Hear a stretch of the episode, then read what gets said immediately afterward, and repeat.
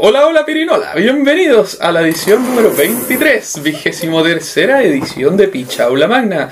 Un gusto estar contigo nuevamente, Isa, ¿cómo estás? Bien, ¿y tú? ¿Todo bien? Qué bueno. Como verás, no me tomé nada del litio esta semana. Así veo. Muy bien, excelente. Estamos con las revoluciones pasadísimas. Correcto. Eh, oye, voy a partir el Toquemón con un fe de ratas que nos mandaron. Está muy feo. Eh, está muy feo. No, no, para nada. Eh, lo mandó un auditor cuyo nombre vamos a mantener el anonimato. Quizás A porque ver. su apellido con- concuerda con el nuestro. Pamplinas. Ya, ok, perfecto. Eh, hay una corrección que hacer en el podcast de hoy, lo mandó la semana pasada, el de Operación Valkyria. Stalingrado no es San Petersburgo, que fue lo que yo pregunté. Pamplinas. ya. Esta ciudad era Leningrado, bastante más al norte. El sitio de Stalingrado, con la destrucción del sexto ejército alemán, es una ciudad que hoy se llama Volgogrado. Así Ok. que, ahí estamos. Stalingrado es eh, Volgogrado y Leningrado, es San Petersburgo. San Petersburgo. San- San- sí. San Petersburgo.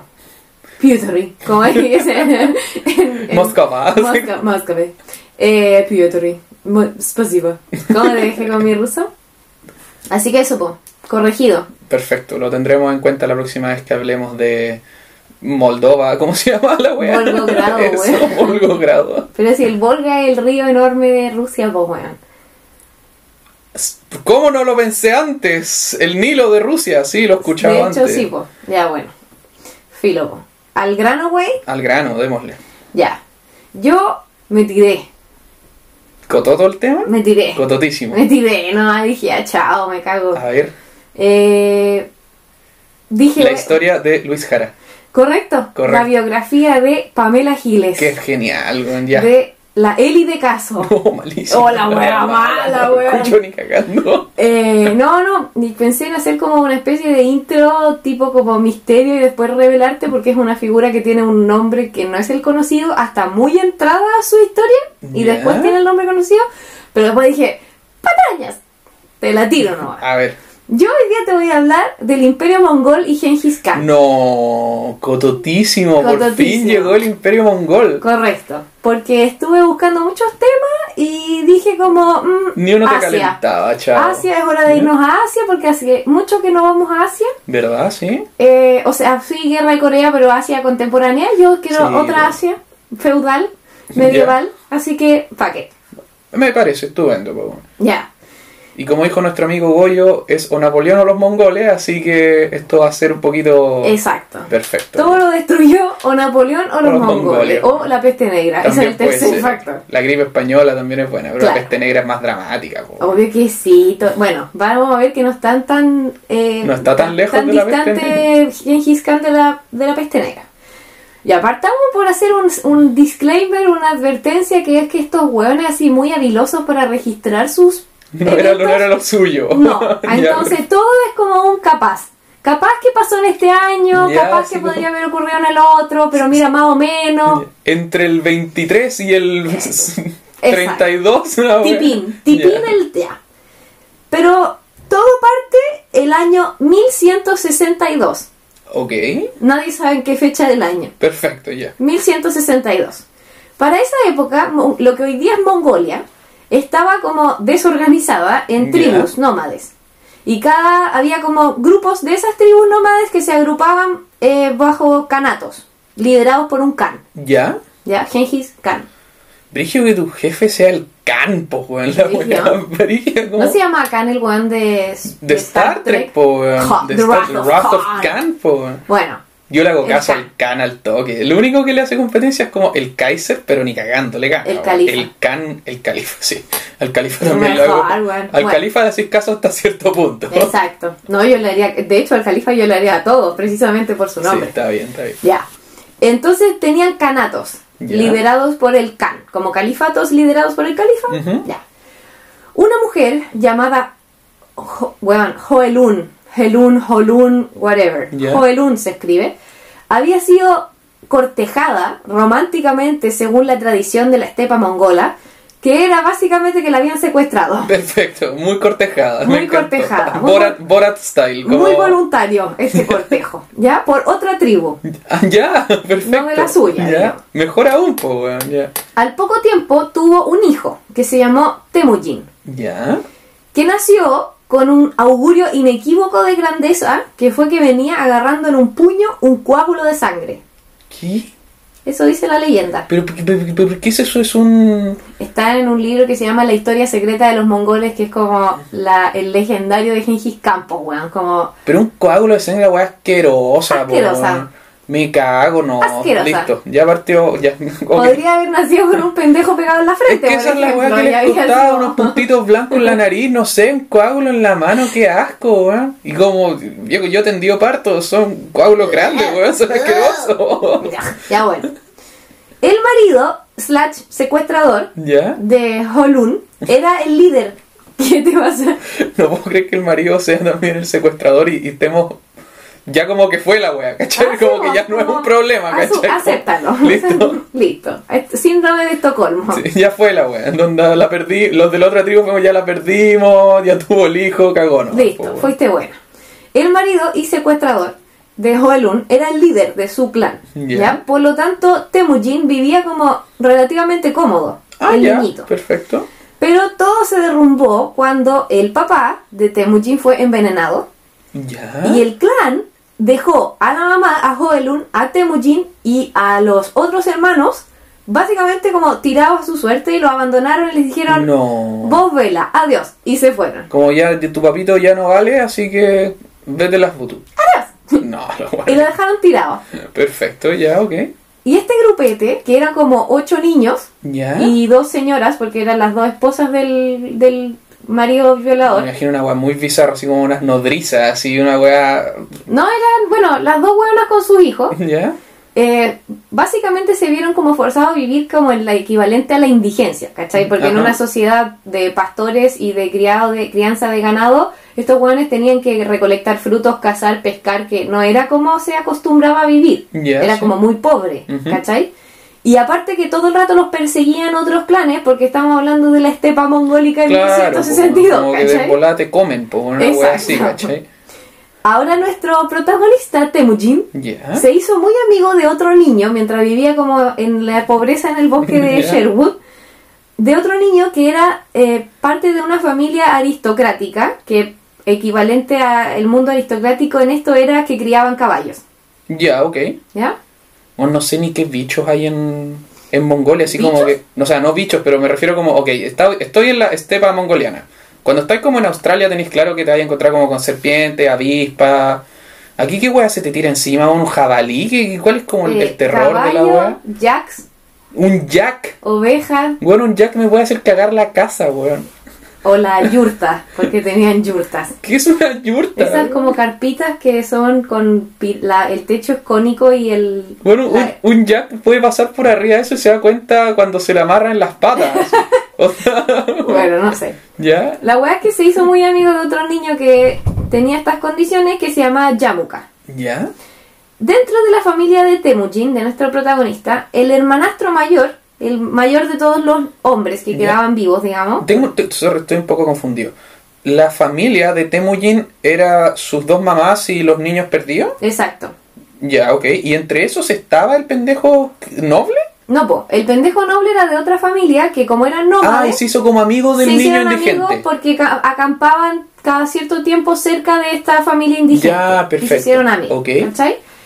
En la familia de Temujin, el hermano grande, el- que era hermanastro, era hijo de la otra señora, eh, empezó como a tratar como de establecerse como líder entre este grupete de, de indigentes, como este como batallón sí. de, de vagabundos. Los niños perdidos. Pues, como, ¿ya? Y obviamente lo hizo hostigando hasta que le dio puntada a Temujin, porque Temujin era el hijo mayor de la otra señora, era como su competencia, era el otro que podía ser.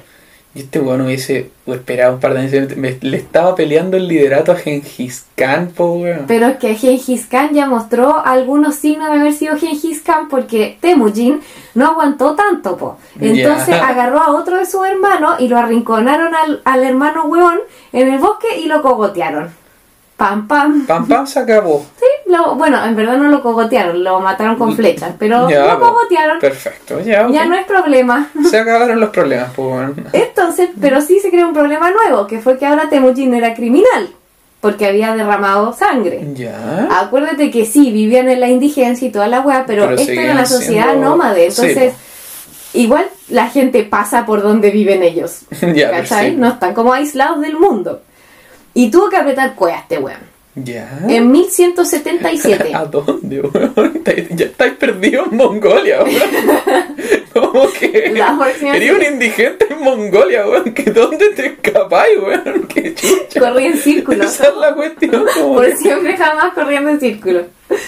Bueno, este weón aprieta cueva en 1177 y lamentablemente fue capturado. ¿Por quién? Por la misma tribu maricona que lo había dejado botado cuando era chico. No, ya, ok, perfecto. Y lo pusieron en el cepo, en un cepo móvil que tenían. ¿Qué era un cepo, weón? Esa weá que... La weá es la que de quería. madera Ya, perfecto, ya, sí. Que le meten la cabeza y los brazos y que quedan atrapados. Sí, a donde habían condenado a Lord Cochrane y no dije- dijeron que no porque iba a haber una revuelta social. Exacto. Perfecto. Pero nuestro héroe, sí, Gengis Khan es nuestro héroe en esta historia, Temujin consiguió escapar.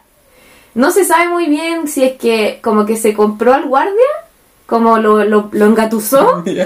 o hay otra leyenda que Es dice que que igual hacía cara, así, los títeres, así como, le, quizás le levantaba las cejas. como que se ponía así, le hacía como, y voy a la otra manito, el otro lado. La otra opción es que el weón lo noqueó con el mismo cepo. Como que le pegó como con el pa, con la madera en la cabeza y se fuimos. Adiós. Y corriendo con el cepo puesto, pues. bueno. No, una familia lo ayudó. Ah, ya, perfecto. La weá es que escapó. Ya. ¿Ya? Ahora, antes de que su papá, el papá de Temujin, muriera envenenado, a Temujin lo habían comprometido siendo niño con otra niña de otra tribu, Ya. ¿ya? Que se llamaba Borte. ¿Ya? Ya, perfecto. Cuando... Igual, igual buena comprometerlo considerando que si no te raptaban, no vas. Es que igual te podían raptar, porque vamos a ver que... Tranquilo, ponle pausa a ese pensamiento. Ok, ok. Eh, a la niña Borte. Aquí Temujin tenía como diez y pocos. Ciento, 1177. Era el 77, nació el 62, tenía 15. 15 pues. años, Ajá. correcto.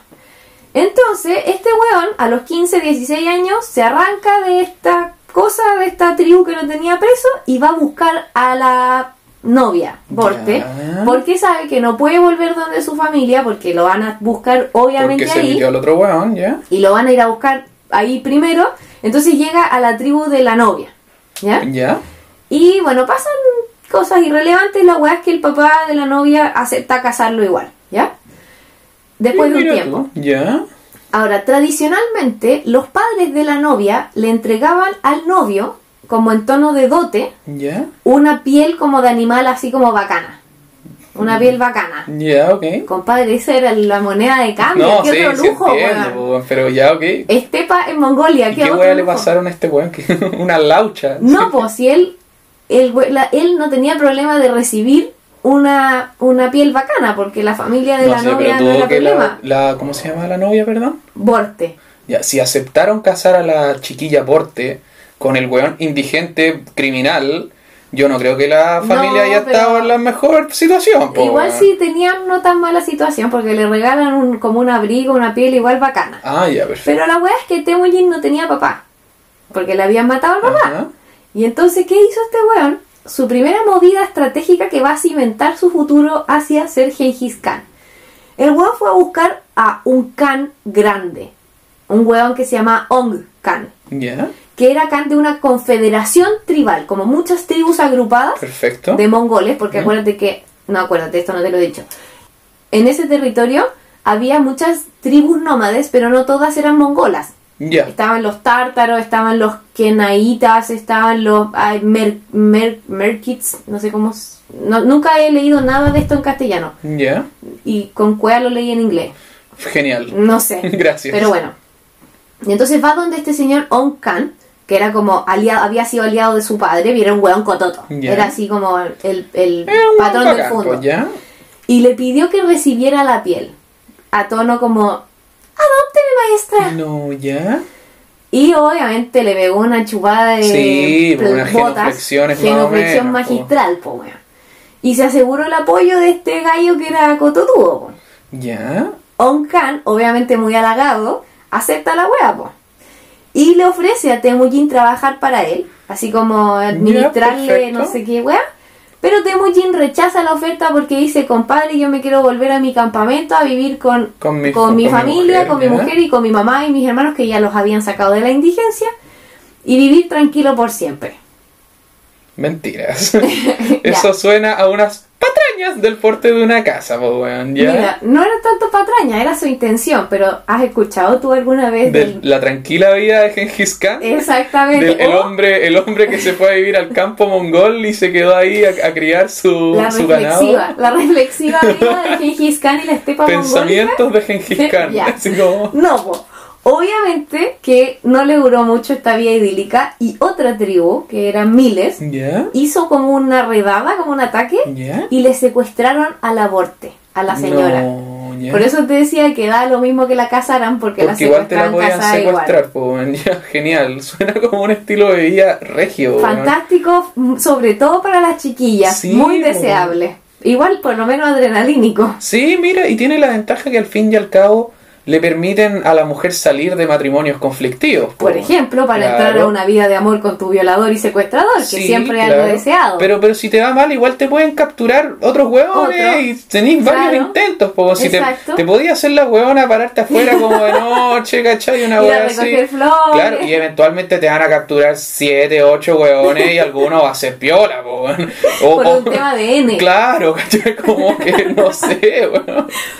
Bueno, la verdad es que a la pobre Morte la secuestran y Temujin, emputado, parte a donde su papito, Ajá. figurativo, Ong Khan, que le dio 20.000 hombres para ir a buscarla. 20.000 hueones. Sí, para que caché el tamaño de lo ¿Qué putero que era este no- Pero espérate, habían 20.000. ¿cuán- ¿De cuánto eran las tribus, weón? Qué chucha. Había de todos tamaños, po, pero este weón era un Khan Pero weón, 20.000 gigante. weones es un ejército más grande que la cresta, weón. no le dio 20.000, Para buscar a la señora, correcto. weón, ya. Y aparte, le sugirió que pidiera ayuda a su amigo de la infancia Yamuka, el niño noble que criaba caballos, que Ya, se había sí. hecho amigo del indigente. Ajá.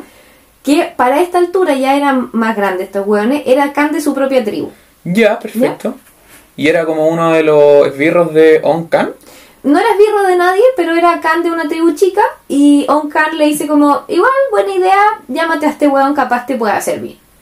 Ya, por si no te sirve, por si te quedas corto con los 20.000 20.000 hueones, pues. Exacto. Ya, perfecto. Llegaron al campamento de los secuestradores, obviamente dejaron La cagada. el po, sapo. Borte, Y dejaron la cagada los primeros mil, los otros 19.000 como que estaban jugando uno en la entrada, weón. a caballo. Esa pare la wea, ya. Eh, Borte, que no había cachado quiénes eran los atacantes, solo estaba en un campamento que entraron una manga de hueones a atacarlo, salió corriendo con el resto de la gente.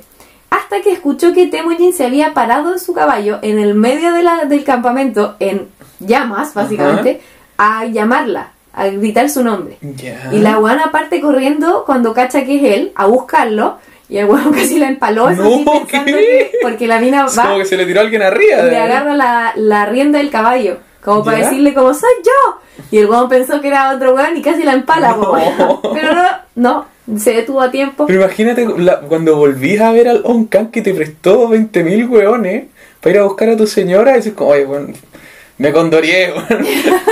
Me condor- La maté. La maté, la maté yo, weón. ¿Qué, No, no sabéis nada lo que me ¿Pero pasó. qué pasó? ¿La encontraste muerta? No, weón. La Corrió a buscarme. La cagué, weón. Bueno, la weá es que, ¿qué había pasado?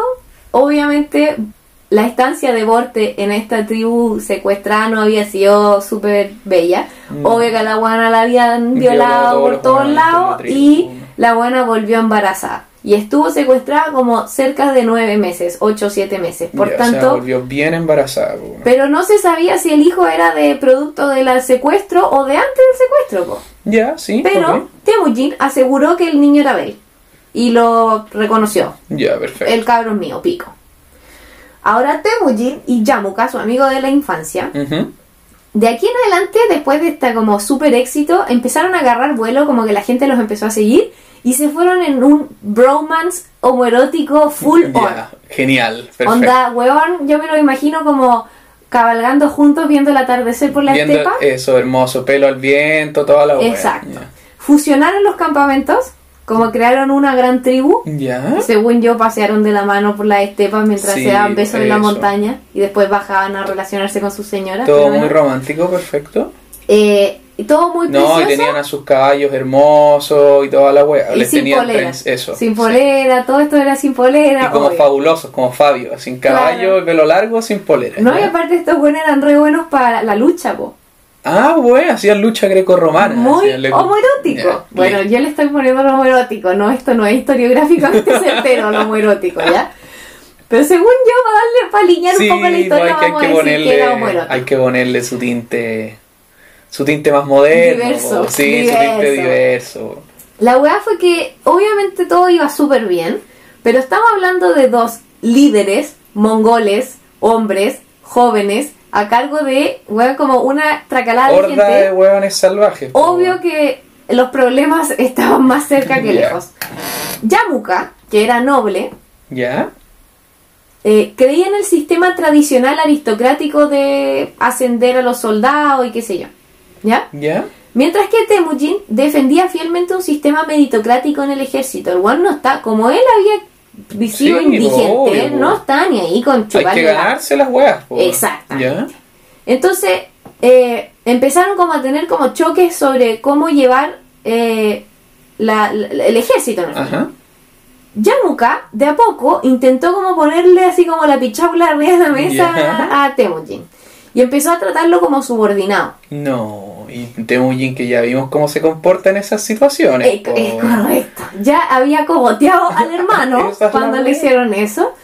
Y entonces la wea reventó, fue así como el pic, cuando Yamuka sugirió que, oye, ¿qué tal si dividimos el campamento después de un par de años? Y él se quedaba a cargo de la cría de caballos, que era la, Que era la obviamente wea- la fuente de estatus. Y Temujin se quedaba en el lado que iban a estar a cargo de cuidar el ganado. Ya, no le gustó nada la idea. Temujin, que no era ningún weón Ujú. visionario, cachó que se lo iban a cagar Feo. Feo. Y entonces apretó cachete. Se escapó. Porque cachó que esto era un golpe de estado en, caldo Bonito. cultivo. Era un golpe de estado un poquito más Exactamente. lindo. Ya. Y apretó cachete con toda su gente. Ah, ya, se llevó a los hueones también. Se ya, fue toda la perfecto. gente, O sea, se llevó a la mitad del campamento campamento. se fue. Perfecto. La Las mitad- ventajas de ser nómade, po. Te voy a Eh, llevar efectivamente a la mitad del pueblo, po. Empaquen. Esa es y la chao, hora, po. Mañana Listo. se desarmó la ciudad. Durante la noche, de hecho, se fueron. Ni siquiera mañana. Ya, perfecto. La weá es que sorpresivamente, cuando dio el sol, Ujú. Temujin se encuentra con que estaban sus seguidores y muchos de los seguidores de Yamuka lo habían seguido, pero para unirse. Ya. Aparentemente motivados por la idea de movilidad social que ofrecía él Ya, que era mucho mejor Que weón, naciste bajo este apellido, naciste con este otro, cagaste. po. Exacto. Entonces este weón ofrecía algo que era mucho más interesante para la gente pobre que lo que podía, podía ofrecer Yamuka, que era como te quedáis donde estáis y esto es como tu tope. Y me puedo imaginar que la mayoría de la gente en la estepa mongola en 1100 y algo eran gen- gente de situación, Muy rica, po, muy mu- rica. millonarios, po, Obvio, muy sofisticada. Sí, pues, ok. Y entonces como, como se le juntó una cantidad tremenda de gente, este weón como que convocó una especie de elecciones que se llaman Kurultai y se transformó en Khan. De ¿Y- su propio. ya? De su propio. Sí, de clan. su, de su clan, ya. En 1186. Ya a los 24, 62. 62, 20. ¿Sí? Ya, bien Alberto, Eh, lo dice la ciencia. que sabéis sumar. Sí, pues. Temujin Khan, ahora que era un revolucionario este weón, o sea, ya partimos con el tema de la meritocracia en el ejército, ya Ujú. eso era raro. Creó un sistema de gobierno, aparte, que era súper diferente que cómo se organizaban normalmente los canatos. Ya. Partiendo, por ejemplo, porque el consejo que, que solucionaba en el fondo la parte administrativa del, del clan o tribu o la weá que fuera, normalmente era solo la familia del clan. Ya. Y este weón lo que hace es que dice, compadre, mi No, familia no sabe de nada. Claro, Eh, o están muertos, po. o están muertos. No, no, sí, eh, las mujeres tenían participación activa en estas weas, entonces ah, sus mamis la también. mamá Ya, y la señora y todos participaban, pero este weón invita al, al consejo a ciudadanos como representantes destacados de distintos rubros. Ya. Entonces, carniceros, como pastores, soldados, Todos los hueones tenían una. alguien ahí que le pudiera guiar en cómo llevar distintos como temas que involucraban distintas profesiones en el fondo. Ya, suena como- ¿Y cuándo se transformó como en Gengis Khan violador masivo? Ya, ya, vamos, que. Yamuka, el, el- nuestro antagonista, Ya. que a esta altura era oficialmente un enemigo, ¿ya? Pero Gengis Khan es como su nombre de Sith. Se, va, Eh, se va a ir al lado oscuro. no, no. Llegó como un malo y le dijo, ahora te llamas Gengis Khan, weón. no, no, No, es tan así. oh, puta, hubiese sido espectacular, weón. Ya. Eh, Yamuka, que era oficialmente un enemigo ahora, organizó Ya. un ataque contra No. Temujin en 1187, pero pisó el palito. Yamuka tenía un ejército mucho más grande, era mucho más mejor poderoso, equipado con los mejor caballos, equipado. me imagino, toda la weón. Exacto. ¿ya? Pero el weón se fue en volar. Y capturó prisioneros, ¿estás preparado? A 77 weones los hirvió. ¿Qué? Los hirvió. Los hirvió.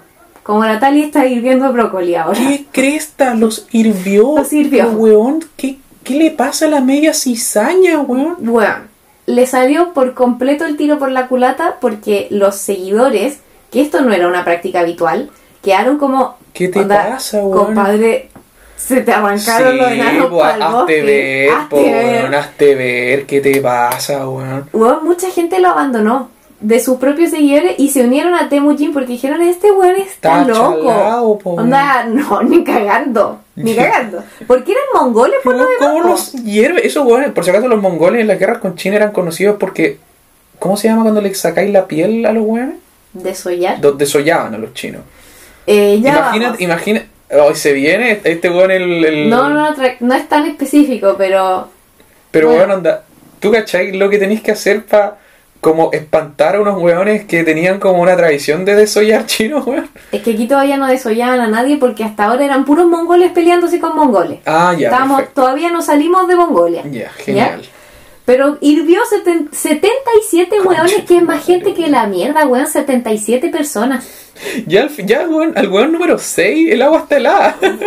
como que... Preocupación de logística. Sí, weón, va a ser gastado más leña que la, que la mierda, mierda. Y en la estepa no debe haber habido Sí, mucho árbol. y vos ¿ah? tenéis que meter al en el caldero, tenéis que calentar harta agua, weón. y, y tener caldero grande. Sí, pues, esa una poción, sí o sí, weón. No sé, bueno, la weá es que se los hirvió, po. Ya, Hizo una sopita de prisionero Ya, y quedó la caga. Y la gente dijo, compadre, no, no, no, no, no, como el Godzilla y adiós. En 1195 ya. apareció una tribu X que llegó pidiéndole ayuda a Ong Khan, el super Khan del principio, para protegerse de los tártaros. ¿Quiénes Ya. eran los tártaros? Eran otra tribu nómade de la estepa, que no eran mongoles como tal, pero eran otros. vivían ahí. Otros, otro como subcategoría. Ya. Ong Khan enlistó a Temujin y para esta wea y le dijo, compadre, anda a rescatar a estos, Hazte cargo, a estos pobres indefensos de los tártaros que por lo demás eran miles. Ya. ¿Ya? Y la victoria fue súper rápida y súper como definitiva. Y aparte se hicieron multimillonarios porque los tártaros eran muchos y tenían campamentos muy ricos. Tengo una pregunta, perdón. Nos quedamos. Antes de esto, Temujin es atacado por su amigo Cuico Sí. Y le gana. Onda. El, no, el amigo Cuico le gana, pero como recibe tanta gente de vuelta porque desertan del amigo Cuico, empieza como a reconstruir su campamento, qué sé yo, y después de un tiempo se consigue reagrupar y qué sé yo. Perfecto. Y entonces estos weones van, hacen esta campaña contra los tártaros, les ganan a los tártaros, los hacen callampa y se hacen millonarios porque les roban, Roban hasta la las wea. ampolletas, ¿cachai? perfecto. Pero, aparte de hacer millonario a esta gente, le dejó a Temujin una idea que era muy clara, que fue que da lo mismo cuántas veces derrotís como a estas tribus, siempre se van a volver a levantar y va a haber que derrotarlas de nuevo.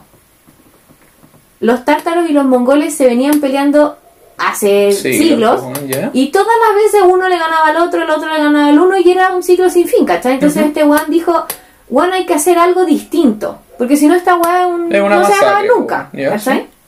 Así que volvió a su campamento y se encontró con una sorpresa.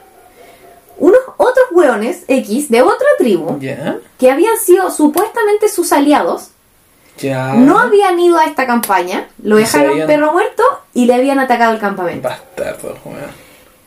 Ahora, este weón dijo, esta es mi oportunidad de romper el sistema tradicional mongol de ataque contra ataque ajá, de de redadas. masacrar a todos los huevones que me caigan mal. ¿ya? Exactamente, por los siglos, los siglos, amén. Ajá. Y entonces instala un sistema diferente. Normalmente, cuando se saqueaba un campamento, se tomaban algunos prisioneros. Las reglas dicen que al saquear un campamento. Exactamente, Ya. este weón cambia las reglas del saqueo de campamento, tal cual. La regla anterior era que se saqueaba el campamento, tomaba un par de prisioneros importantes, mataba un par de un par de hueones, Ya. al resto saqueaba y todo, y al resto la gente la dejaba y piola y te iba ahí. Ya, ok. Chao. Pero Temujin decide cambiar la estrategia, las reglas del saqueo de campamento Perfecto. y convoca un Kurultai. Ya, Esta es como una cumbre. consejo. Ya. Exacto. Y agarró a los aristócratas de esta tribu que lo había traicionado y los juzga Ya. por haber faltado a su acuerdo. Ok. Suena, suena bien hasta ahora, po. Sí, po, pero te puedes imaginar cuál fue el veredicto. Lo hirvió. No, no, no, pero. Ya, obvio que Obvio los que los mataron, mató, po, hueón. obvio que los mató. Ejecutados todos los hueones. Se tomó el territorio de los hueones. Pero ¿y los otros huevones que se quedaron esperando que los juzgaran, weón? Está, es que volvió. Bueno, volvió Temujin de haber vuelto como con 500 mil huevones, pues ya, nada que hacer. se tomó su Bien territorio. mongolos los huevones Es bien- pensando es, que ¿no? no iban a volver, weón. Es que aparte que, bueno, poco visionarios. po. Sí, po. Las pelotas de ir a cagarte a Gengis Khan, Sí, huevón. es que esa es la weá, po, weón. Como, ¿Cómo no va a volver victorioso, weón? Como Bueno, que cagaste, no nomás, había cómo saber, No había cómo saber, ya está bien. Se tomó el territorio de estos gallos y lo repartió entre sus seguidores. Ya. Pero a la gente como civil la integró a su tribu, a su propio clan, como ciudadanos, no sé si ciudadanos es la palabra, pero como gente normal, no, eran- como ni no como esclavos, prisioneros de guerra, ni nada, una wea así. como bienvenidos. Ya, ya. El mensaje era súper claro para esta wea. Si usted se rinde, lo dejamos entrar con las puertas abiertas y hasta le damos regalo. Ya, Como La se gana premio, se se, va con sorpresa, con piñata. Los que se resistan cagaron. Ok, perfecto. Incluso si sería aristócrata, me chupo un huevo, te vamos a matar igual. Genial, ya. El problema es que nuestro antagonista, Yamuka, Ya. niño cuico, Ujú. no había estado como tejiendo todo este rato. No, no he dicho como, ah, no me salió pico, fue. Claro. ¿Ya? Yamuka había reunido a la aristocracia mongola, un poco como bajo pretexto de proteger el estilo de vida tradicional de este De este weón que era como venía un a cagar, revolucionario, ¿cachai? Eh, y la gente lo siguió, po. Los aristócratas, la gente menos. con plata lo siguió. Sí, po. Y en 1201 convocó su propio Kurultai ¿Ya? y consiguió que lo eligieran la gente que él había convocado, Gur Khan, que es Khan como universal, Khan de Khanes. ¿Ya? Gran problema, Temujin y On Khan, el viejo, Ajá. como que eh, dijeron, yo me opongo. Al toque, sí, pues, ¿ya? Y se fueron a la guerra, po. Al igual es gran tipo, está cayendo bien, pues. ¿Ya? ¿Ok? Se fueron a la guerra full on. Batalla, weón, brígida, más dolorosa que la mierda, miles de muertos por lado, sangrientísima. A Temujin le llega una flecha envenenada. Una flecha envenenada, pues, Sí. Ya, ok. Ganaron, con mucho sacrificio, pero ganaron. Pero eh, Yamuka se escapa y se va al refugio. Envenenado y todo. No, po, a. Temu- ah, perdón, ya, a verdad. Gengis Khan le llega la wea. Yamuka, el, El niño cuico, sí, perfecto, ya. se escapa y busca refugio donde quién? La misma tribu maricona que había dejado botado a Temujin cuando era chico. weando, y no hay otras, weón. Eh, Ya. Es que estaban todas aparentemente Sí, aliadas y, con y estos sí o sí no estaban aliados con Temujin. Claro, no le tenían tanta buena. En 1202, Ya. Temujin profundizó más aún todavía sus, re- sus revoluciones en la sociedad mongola. ¿ya? En los ataques como normales, Ya. entraban al campamento y como después de que quedaba como la cagada al principio, los buenos empezaban como a desconcentrarse del ataque porque se concentraban en saquear, Saquear los mejores bienes. Ajá. Y eso obviamente hacía que se desconcentraran de los de neutralizar a los guerreros Y más se los hacían chupete, no, pero los de- se arrancaban. Entonces, no sé, un par de años después esa tribu estaba con sus guerreros casi intactos y volvían y era de vuelta y vamos pimponeándonos Ya. por siempre jamás. Temujin decide nuevamente cambiar las reglas del saqueo de campamentos. y entonces... El deporte nacional, ¿cachai? Hay una federación, weón, de, de saqueo de campamento. Exactamente. Temujin decide cambiar el sistema de, de esta wea, del deporte. Eh, y dijo, compadre, nadie va a saquear nada hasta que se acabe el ataque. Ya. Y cuando terminemos el ataque vamos a agarrar todo el botín, lo vamos a inventariar A inventariar. y lo vamos a repartir equitativamente. Ya. No solamente eso, sino que aparte vamos a asegurar una parte para que todas las personas, las mujeres que hayan quedado viudas o los niños que hayan quedado huérfanos, producto de ese ataque, había una parte del botín que iba a esas A personas. ellos. Ya. Oye, pero este weón es un crack, weón. Es un genio. Es un genio, onda, obvio que lo voy a seguir todo el rato, weón. O sea, más encima si me muero, mi familia queda protegida porque lo que me roben le llega. Dámelo siempre, weón. ¿Cachai, o no? Bueno, sí, es un genio, weón. Sí. Y si eres pobre, te podéis mover. Y si eres bacán, podéis llegar a ser general. Ese Eh, es el tema. O sea, según yo, ofertazo, weón. Ofertó, po, weón. Bueno, ahí está la weá, por eso el weón tenía Sí, la claro. que tenía. Volvió a derrotar a los tártaros en otra campaña, Ya. pero ahora se encontró con otro problema. El sistema este de integremos a los civiles a la tribu, ¿no es cierto? Como, sí, ¿ya? sí. Eh, funcionaba la raja, el problema es que los tártaros eran miles. Ya, o sea, había que agregar a miles, Miles. de weones que más encima fijo se llevaban como el hoyo con todos los otros weones porque se habían matado entre ellos por miles de años. Y tenés que asegurarte que no se te rebelen. Además, pues. ¿Cómo aseguráis que, bueno, tomaste mil hueones que entraron ahora, los dejaste entrar a tu campamento y Claro, que están asegurar comiendo y que... viernes en la noche están todos los weones comiendo dentro de la ciudad. Y Red Wedding. Esa es la wea, ya, perfecto, sí. Y aparte que sus, que sus propios seguidores de antes no se encontraran que esto era nefasto y también se les Sí, o se po. podían calentar perfectamente, ya. La solución fue re simple. Y aquí empieza a parecer un poco más. Khan. Agarraron a todos los tártaros, hombres, y los pararon al lado de una carreta. Ya. Todos los hueones que midieran más que el perno central de que, que afirma la rueda de la carreta, Ya. los mataron. A, a los grandes. A los grandes. Los weones, coña. Todos muertos. Los mató a todos, Y weón. a los que eran más chicos, o más débiles, o más flacos, o más lo que sea, bienvenidos chiquillos, ustedes tienen full. O sea, full- básicamente hizo como un pedigrí de los tártaros, los transformó en una mierda. Como Eh, que de ahora en adelante como que todos los tártaros miden un metro cincuenta y cinco y tienen como, bueno, osteoporosis, No, así. no, pero se quedó con los, con los adolescentes y los niños. Ya, que eran más piola de manejar. Es que se además. eliminó cualquier riesgo de que los hueones más, los guerreros más grandes o la gente más experimentada se, Se ordenara y se le revelara, po, porque Claro. estos hueones quedaron los debiluchos, entonces ¿cómo vamos a hacer No, nada? cagaron, po. Bueno, y ahí murió caleta de gente. Y con el pelo esa weá se le ocurrió ahí. Esa weá se le ocurrió ahí, que no me venga con weá.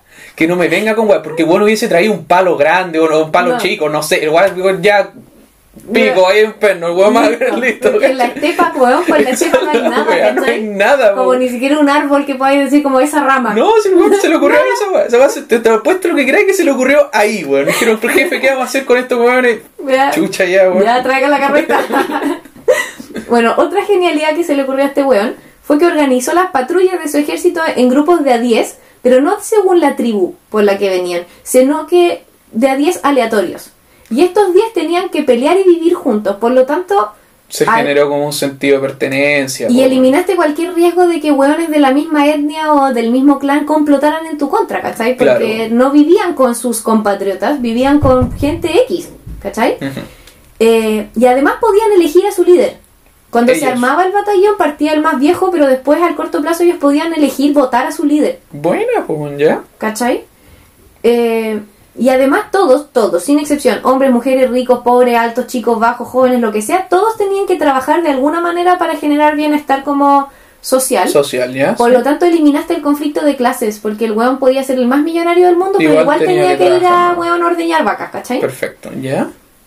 Se acabó, o sea, estuvieron listo. Todo iba bien. Sí, sigue siendo. O sea, ya, podemos podemos tener diferencias respecto a la masacre de los hueones más altos que el que la rueda, o sea, que el perno de la carreta, pero pero dentro de todo las ideas no eran malas, po, No, pero aquí todavía estaba razonable. o sea, Sí, igual sí. hemos matado una cantidad absurda de gente, pero ya. Pero Mongolia 1100 y tan, 1200, pues bueno. o sea, en todas partes se moría con cantidad absurda de po, gente. y por weá idiotas, pues bueno, Claro. como Bueno, todo iba bien hasta que, ¿qué pasó? On Khan, nuestra figura paterna, Ajá. se puso viejo. No. Y On Khan tenía hijos, por su cuenta, digamos. Entonces quedó como la duda de quién iba a ser su sucesor, si su hijo, biológico, Ajá. o Temujin. ¿Ya? Temujin, Y mi los hijos, weón, los hijos le tenían una sangre en Lo odiaban, lo odiaban, weón, lo po, weón. Temujin, mi weón, propone casar a su hijo mayor con una hija de Onkan. ¿Ya? Eh, el hijo del viejo, el hijo biológico, digamos, Ajá. no calentaba a nadie. Mentira, no nada. Nada, no, lo no nadie. ¿Qué? ¿Ya? Era un rey O pelele. sea, más lo odiaba, pues. Rey Pelele. Logró convencer, eso sí, a su papá de que rechazara la oferta de Temujin del matrimonio, pero eso era un insulto gigante. Uh, ¿ya? Y no solo eso, sino que también consigue convencer a su papá de que deje de colaborar con Temujin en las campañas y empiece como cada vez a reducirle la cantidad de hombres que le manda. O sea, su única weá buena en la que era, era que era bueno como para generar cizaña, así como para... Bueno, nefasto. Nefasto, era como su única gracia, el bueno era como cagüinero, ¿cachai? Como manipulador. Los Ya. Asqueroso, perfecto. La wea es que eh, Onkan, que no era ningún estúpido, se dio cuenta de que habiendo rechazado la oferta y todas estas cosas, obviamente... Temujin se le iba a calentar. Exacto, entonces el weón dice, bueno, eliminemos el problema de raíz y le hace una trampa a Temujin. No. Y básicamente trata de cogotearlo.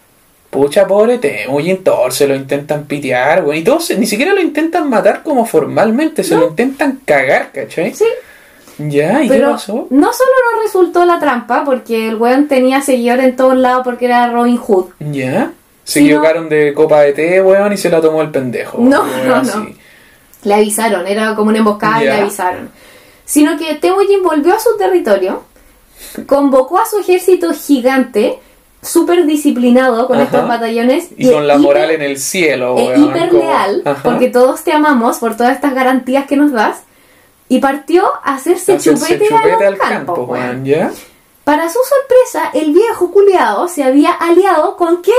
Con, el cuiquito, Yamoka. po, weón, Con ya. el cuiquito. Con el cuiquito. Después de haber sido a guerra contra el cuiquito, me decía. Exactamente. Pero ante el ataque del campamento del El Super cuiquito es como Draco Malfoy, así me lo estoy Heavy. imaginando así, weón, una no, weá así, ya. heavy.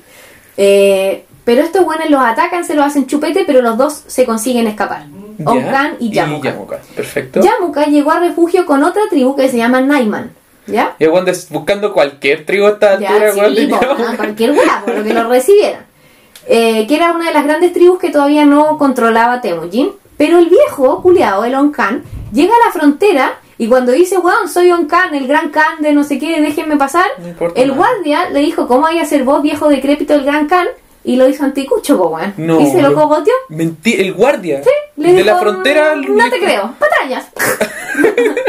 y lo mató. Y weón, ese weón, no sé si es empleado del mes o lo echan al toque. Eh, yo creo que para nosotros empleado del mes. Para esta historia, digamos. perfecto, Me lo cago el huevo, pues muerto. Murió un can. Oh, y la weá degradante, además, como yo soy el can. No. Cagando, un mentiroso. ta. muerto. Anticucho de can. Listo, chao. weón. Canticucho. Bueno, con apoyo de los Naiman, esta tribu, Yamuka se enfrenta a Temujin como en lo que ahora sí fue el Super Bowl de estos amigos y rivales, frenemies, que habían sido sí. mejores amigos en la infancia, hermanos de sangre, habían hecho Ay, juramentos de ay, sangre y toda la weá. Y bueno, pero Temujin empieza, encuentra un eh, como estupendo escenario para probar todas estas tácticas geniales que tenía el weón. Y consigue la victoria. Ahí está descrito que él hace la fila, los caballos por un lado, para el otro, no sé qué chucha, pero la weá es que le gana. Le gana, y le gana bien, po. Y le gana bien. Y Yamuka de, buen- de nuevo se vuelve a escapar, pero como ahora la victoria weón, había bueno, sido bueno para nada, solo se escapa, weón. tranquilo, había sido tan aplastante, sus propios seguidores, ya queriendo como ali- aliarse con Temujin, lo entregan. Lo entregaron. ¿eh? se lo entregaron Bien, a Temujin. Bien, toma, aquí está el cuico. Y lo único que pidió él fue una muerte honorable. Que en el mundo mongol era sin derramamiento de sangre. ¿Cachai? Ya. Y Temujin se la concedió y como lo mató, le quebró la espalda. Pam pam. Lo amarraron un palo y sé qué, con unos troncos enormes, como con la espalda para atrás, o sea, con los brazos Ya. como hacia atrás. Y como que algo hacen como una palanca con el tronco y. You dead. Pero viejo envenena, lo tiró al barranco, no sé. No, era la manera que él quería morir. como- Ese era como su sueño. Era la forma honorable de morir. Chucha, ya, ok. Pero po. bueno. Mongolia 1200, po. Correcto. Ya. Con el camino libre ahora, Temujin convoca el Kurultai más grande de la historia mongola Ya. y es electo Khan de todos los mongoles. Y ahí llega el Sith. Acorde al nuevo título, escoge su nuevo nombre, Genghis Khan. No, la wea es brigia cuando te puedes poner tu propio nombre. Brígido. Cototo, ya, Y perfecto. entonces, aparte, nombró a su pueblo, que ahora era un solo pueblo, la gran nación mongola. Ya. Ya dejamos de ser los tártaros y Lo- los ajá. merkits y los no sé qué. Prohibió los títulos hereditarios. Me dijo, me chupan un huevo tu. Y aquí con meritocracia me da lo mismo todo el resto, ¿ya? Prohibió el secuestro y la venta de mujeres, dado que su madre y Ah, su pero, señora weón, ¿Cómo estáis cagando lo mejor del país, pues, weón? eh, proclamó la tolerancia Se- Se religiosa. gana, se gana y se pierde, pues. Proclamó la tolerancia religiosa. ¿Ya? Gengis Sí, Khan, sí, tolerante brígido. religioso, what the fuck, ¿ya? Inmunidad diplomática. ¿Ya? y eximió de impuestos a todos los cultos religiosos y servidores públicos, como médicos, abogados, profesores, eh, qué sé yo. Es que, weón, no, no puedo creer. ¿Cuándo se va a corromper, pues, weón? Ya. Es que no es que se corrompe, no se corrompe. Con la gran nación mongola que ahora estaba unida ya, como Ajá. compadre, tienes, eres dueño de De Mongolia. Mongolia, pues, weón. Gengis Khan, Por si acaso, chiquillos, yo sé que Mongolia suena como una mierda, pero Mongolia es monstruoso de Enorme. grande, weón. Monstruoso de grande, como que literalmente es un poco más chico que China, weón. no, es harto más chico que Oye, China. sí, es harto más Pero chico es que enorme. China. Pero es gigante, weón, gigante, ¿ya? Gengis Khan, que ya se unió a esto, se quedó como sin propósito, pues bueno, no sé, como qué hago ahora. ¿Ya? ¿Y qué hizo? Empezó a mirar para afuera. po. Obvio, po, Obvio. Y decidió que era hora de hacer una ampliación. Ya, perfecto. Empezó un montón de campañas hacia el eh, oeste de China, ¿Ya? ¿ya? Donde se encontró ya no con campamentos nómades, sino con ciudades amuralladas, que era como vivía en la sociedad china. Ajá. En tiempo récord, este concha de su madre, que había peleado por 45 años a esta altura que Ajá. tenía, bueno, toda la vida con el mismo sistema, aprendió tácticas de guerra de asedio, se hizo chupete todas las ciudades amuralladas de esa hueá de China. pues, Era un ridículo. genio entonces. Y los mongoles se transformaron como en expertos destructores de ciudades. Genial, ya, perfecto. Ese es como el plato fuerte de la casa. Ya.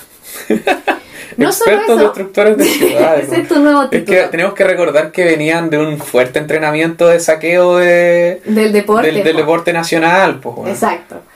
Sus campañas eran sustentables porque cada soldado llevaba sus propias provisiones o cazaba su propio alimento. Entonces no tenían que llevar como provisiones para todos. ¿Ya? Cada hueón veía lo que llevaba. Para transmitir la información, las órdenes se componían en rima y con eso se aseguraban que no hubiera problema de teléfono roto entre campamento y campamento. ¿Ya? Así como, ataquen el viernes 23 a las 18 y el weón decía, ataquen el Mm. viernes 18 a las 23. Ya, no, po, porque la weá rimaba, entonces era fácil de repetir. Ya, pero entonces el weón que daba las órdenes era como un rapero brigio, pues, imagínate, imagínate te tengo que atacar como Yang Wei. Un meo ¿Cómo rimáis esa weá, weón? Cagaste nomás, po, weón. Te- ¿Cómo, ¿Cómo se llamaban los weones? Temu, o sea, no, no, Temoticlán iba a decir la weá que atacó México. así. Pero ya, tu weón atacáis a Yamuka. ¿Qué mierda rimáis con eso que cagaste? weón? Lo vamos a atacar a las. No, pero bueno. No sé qué habrán dicho, pero bueno. La weá es que eran en rima. Atacaron poblados que estaban desprotegidos y aquí se pone Gengis Campo. Atacaron poblados X de campesinos que hacía que miles de campesinos que estaban como aterrorizados de estos hueones que eran salvajísimos huyeran a las ciudades amuralladas y las colapsaban desde adentro. No. Bloqueaban los caminos, impedían como los flujos de provisionamiento, Se comían colapsaban, todo. se comían todo. Y además que eran los weones encargados de aprovisionar de alimentos a las ciudades. Exacto, entonces era un En esa campaña hubo más de un millón de refugiados, que es contra una dinastía china en particular. China no estaba unificada en esta época, eran cuatro dinastías. Ahora, después hay una campaña que hace dentro de su propio territorio para ayudar a los musulmanes uigur, que, so- que estaban en la otra punta. Estamos en el, el borde eh, oriental de Mongolia con China. Ajá. Estos hueones estaban en el borde occidental de Mongolia con los territorios árabes. O sea, no árabes, islámicos. Ajá. Ahí estaban los los va a uigur. ayudar. Porque libertad de culto soy el weón más buena onda del Y mundo. todos los weones lo amaban, po, weón, porque libertad sí. de culto es el weón más buena onda del mundo. Y entonces el weón hace, cuando va para allá, consigue control de toda otra área que estaba ahí y con eso consigue control de toda la ruta de la seda.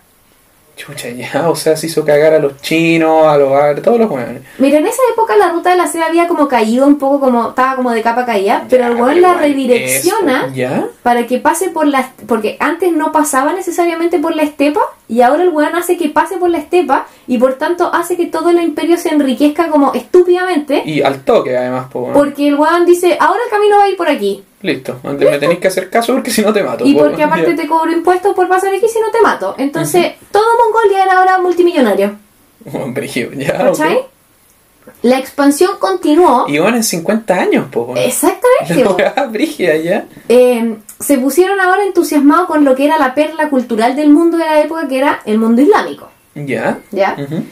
Los mongoles partieron para allá y se hicieron pichula. Un montón de ciudades. En las que honraron, eso sí, fielmente su promesa. Si usted se rinde, bienvenido sea, lo dejamos re piola. Si usted se resiste, lo hacemos chupetongo. Ya, pero la pregunta era qué te hacían los de tu ciudad si te rendías, weón. No sé, po, no te podría decir. Ya. Ahora, cuando este weón conquistaba una ciudad, no era ningún estúpido, tomaba la población civil y la dividía según su profesión.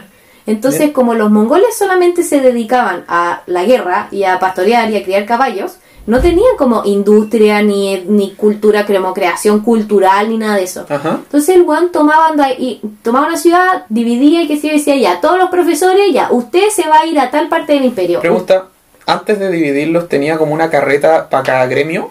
No, no, no. Así como no, está la, la carreta de los banqueros y la weá tenía el clavo puesta ahí, ¿cachai? La carreta de los profesores lo tenía un poquito más, alto, claro. claro. La de los guerreros tenía la weá chica. Bien chiquitita.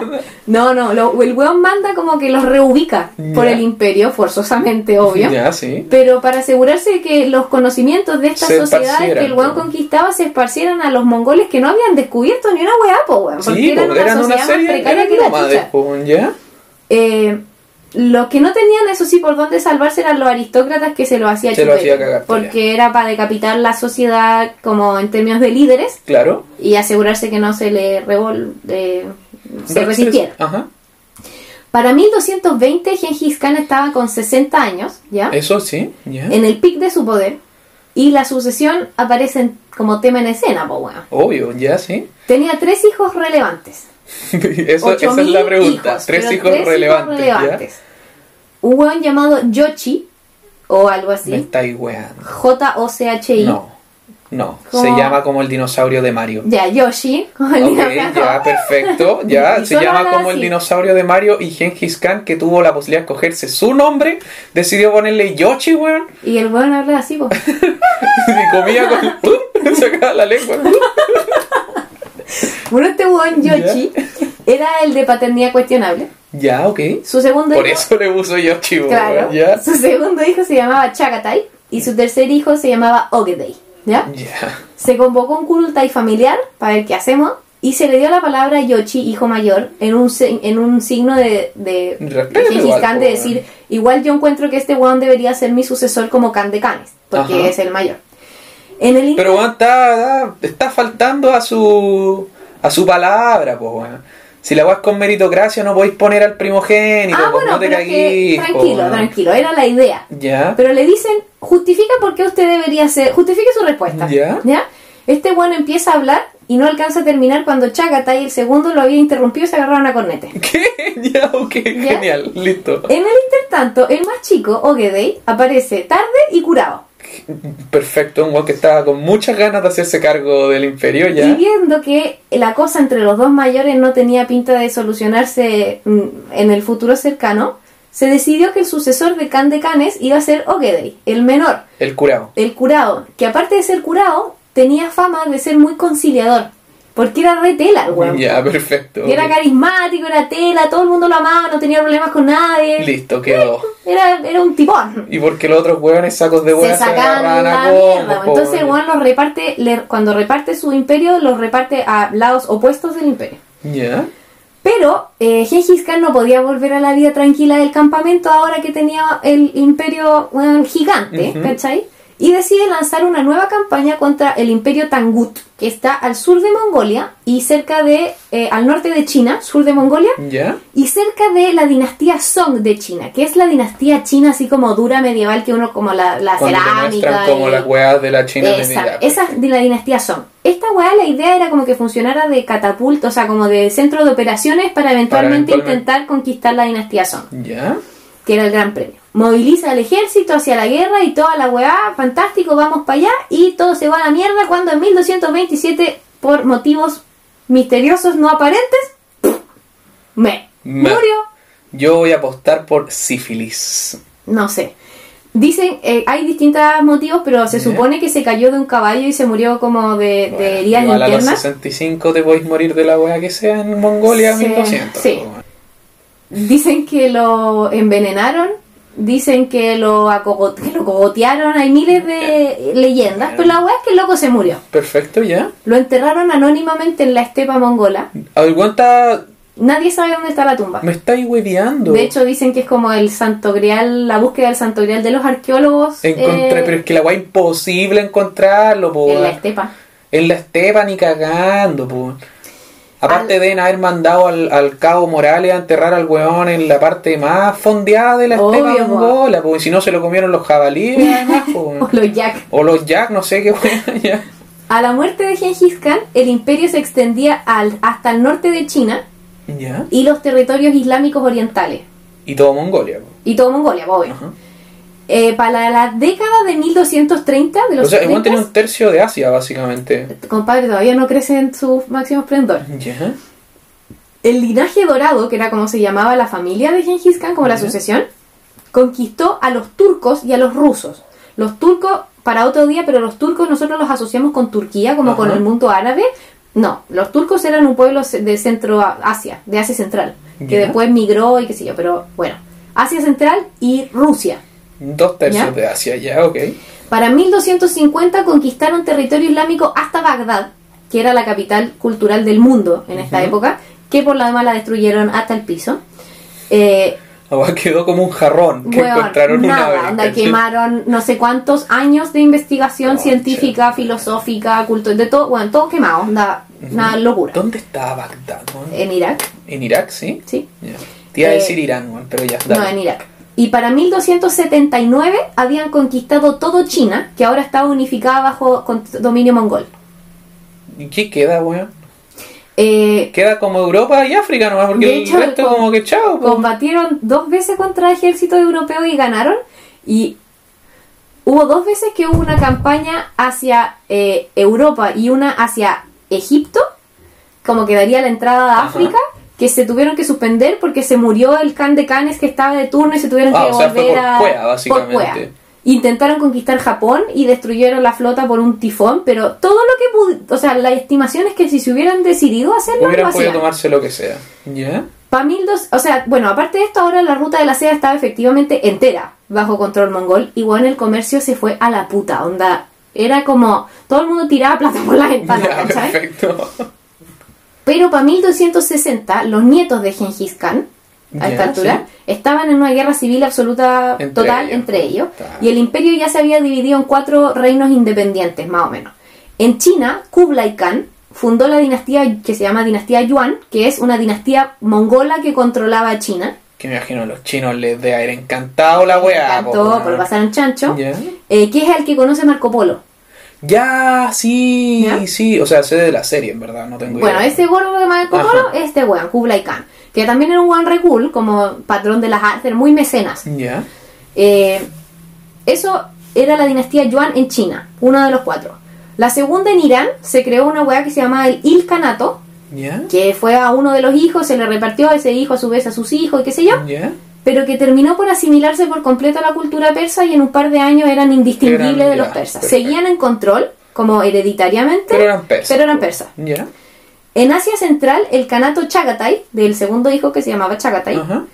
Terminó por movilizarse eventualmente hacia el sur por unos cambios climáticos y funda el imperio mogol, que no es lo mismo que el imperio mongol, Ya, sí. que es un imperio que está en la India, que conquista la India. Sí, sí, sí, Ya, estos locos consiguen conquistar la India, pero mucho después. Ya, ya aquí son como bien poco mongoles también. Pero es que igual son como los Skywalker, así como que. Bueno, es que les corre la sangre. Esa es la Y weá. te mato aquí. Europa Oriental está bajo dominio de la Horda Dorada, que era el cuarto de los canatos, que estuvo a cargo, o sea, como en dominio de la Europa Oriental, como Rusia y todo ese pedazo como el Cáucaso, hasta que pasó todo lo que hablamos en el capítulo de Pedro el Grande, de que los rusos decidieron como ordenarse y Moscú hueveando. empezó como a crecer como... O sea, al final los rusos eran, eran mongoles establecidos en Rusia, eh, claro, o sea, eran rusos dominados por mongoles establecidos en Rusia. Qué cuático. ¿Y cuánto tiempo después fue esa weá? ¿400 años? Eh, 1600 400 años 1600 y después, po. tanto, claro. Ahora este es un imperio de solo 60 años de duración, pero que en 25 años consiguió conquistar más tierra que el imperio romano en 400 años. Esa es la weón. Es el imperio eh, continuo más grande de la Es historia. como un viral de los imperios, así. Exacto. Es el imperio continuo más largo, más grande de la historia. Qué. Continuo, porque el, creo que el británico, El británico colonial era más grande, sí. pero no es continuo, como de tierra continua. Claro. Y aunque, de todas formas, aunque fue todo gigante, ese fue su legado, como la conquista, la guerra y nada más. Y la meritocracia, pues. Bueno, la cifra de muertos de sus campañas se estiman millones. Ya. Eh, no aportaron ninguna tecnología nueva, ni de No, agricultura, eran ni de... conquistadores. Eran conquistadores, ni filosofía, ni, ni una hueá. Y se les considera parte indirectamente responsable de la peste negra, como porque la peste negra se movilizó por el comercio que se agarró vuelo en la ruta de la seda, que a su vez agarró vuelo porque estaban como estos hueones administrándolo. Qué, ah, qué asco, weón. Hace poco, te conté que hace poco hubo como un brote, no, creo que fue en Mongolia, weón. De como peste negra, una enfermedad así, porque los weones se comían como marmotas. Una mierda así, no No, te estoy- aprendimos nada de No comer aprendimos animales nada, no aprendimos roedores. nada, weón, ya. Y esa es la historia de Gengis Khan y los mongoles, po, weón. Oye, lo encuentro demasiado seco, el weón armó un imperio en 20 años, weón. Nada. Bueno, Nada, le duró nada. eso también, po. Pero tampoco le, o sea, no es que le haya durado eso, ¿cachai? Se le pelearon los nietos, pero weón. Ya, pero el weón no consiguió. La idea es que no consiguió consolidar el, el, el imperio como en una figura central y después todo se fue al carajo. Pero también po, es imposible hacer un imperio de ese porte con una figura central, weón. Pero ¿Cómo los es un- romanos es un- Y mira cómo les fue. o Bueno, ya tuvieron un imperio que duró más de mil años, está bien. Pero.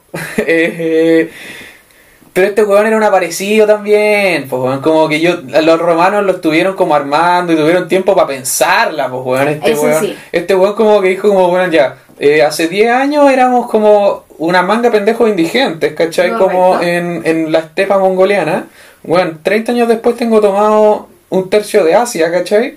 Y a los 60 tengo tomado como, weón, No, rey del mundo. rey del mundo, Rey ¿cachai? Como que, weón, ¿cuándo mierda pasó esta weá, ¿cachai? Como que- Totalmente. No, es una locura. Es una locura, Weón, se weón. estima que con todas las violaciones, slash señoras, slash concubinas que tuvo el weón, ¿está ahí preparado? 16 millones de personas en la actualidad tienen algún nivel de parentesco con Gengis Khan. O entre sus nietos y la weá. O sea, el weón tiene como más nietos que hay que weones, hay chilenos, ¿cachai? Weón, Hay más weones emparentados con Gengis Khan que chilenos. vi, vi una weá que decía, hoy día 43.000 eh, descendientes de Gengis Khan están de cumpleaños. Una weá así. el cumpleaños invitáis a los primos que a la Que la cagada. cagada, porque más encima son mongoles, Sí, pues bueno, llegan en caballo a hacerte cagar, la weá te saquea, después se curan, se agarran a A combo. Es una locura. Claro, los weones tenían un lado eh, bonito que era toda esta cosa, pero el lado B era que efectivamente Eran hubo ciudades salvajes, que po. hubo ciudades que lo claro, había esto de, de respetamos y te rendí, pero había veces en las que Es no, que y no había ciudades, había ciudades que se rendían antes de que los weones llegaran a las puertas porque sabían de otras ciudades en las que los weones habían dejado. Hay zonas que los mongoles dejaron tan arrasadas que hasta el día de hoy están sin población. Y ahí estáis segura que no es porque son la mitad de la estepa mongoliana y nadie quiere vivir ahí. No, porque eran en otras partes. Ah, ya, perfecto, ok. Pero es una locura. Mongolia como concepto se supone que se crea acá, porque antes eran como grupos que Claro, no tenían una hoy día común, sido tres países diferentes, Claro. una wea así. Hoy estoy anulado por Gengis Khan. Yo sabía que era como una figura ultra importante, que era como el rey de los unos y la wea. Rey de los unos no, po. O sea, no, perdón, no el rey de los unos, pero, pero esta cuestión como rey de los mongoles y lo que sea. Pero se pasó en 20 años, Es weón. una locura decir, el weón era un genio. Pero es que claro, pues, él era un genio, pues no, no, No, era su familia la genia, Claro. no era su, su gente la genia, solo era él un genio, independiente. Qué crack, weón. ¿Qué vi? Qué brígido. Bueno, y los buenos cambiaron el mundo, pues con la ruta de la seda en, en esta época como que agarra vuelo toda la wea medieval y Venecia y no sé qué chucha y la peste negra y todo lo que pasa Sí, después, como que decía como, muchas fuentes decían como no dejaron un legado concreto, así como de tecnología o... ¿eh? Pero todo lo que pasó en los siguientes dos siglos fue por ellos. y, y más, ¿cachai? Sí, y más.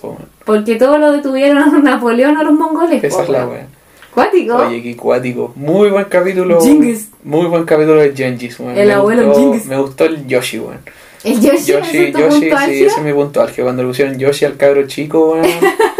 dijeron, chucha, ¿de quién es? Pico, ¿sabéis que no nos lo podemos cagar porque se va ver muy feo? Pero Pongámosle pongámosle Yoshi, Yoshi, po, weón. Cagó. Yo conozco una persona que se llama Yoshi en la vida real, weón. ¿Verdad? ¿Mm? Oye, perdón, Yoshi, weón. Yo Lo siento. no, nunca lo voy a escuchar, yo Ya, pero después te voy a decir quién es. Y bueno, creo que con eso damos por finalizada la edición número 23 de Pichaula Magna. Acuérdense de mandarnos sus sugerencias, de ponerle like a las cositas que subimos, de eso, querernos mucho, apoyarnos mucho, recomiéndenos con sus amigos, díganle a alguien que nos encuentran súper divertidos. También nos pueden escribir por Instagram y proponernos diferentes temas o no sé, si están aburridos alguien les va a conversar. Eh, sí, exacto. A mí este me lo había sugerido mucha gente, pero no recuerdo quiénes eran. Pero era como gente de la familia, así que da lo mismo si no les doy mérito. Estupendo.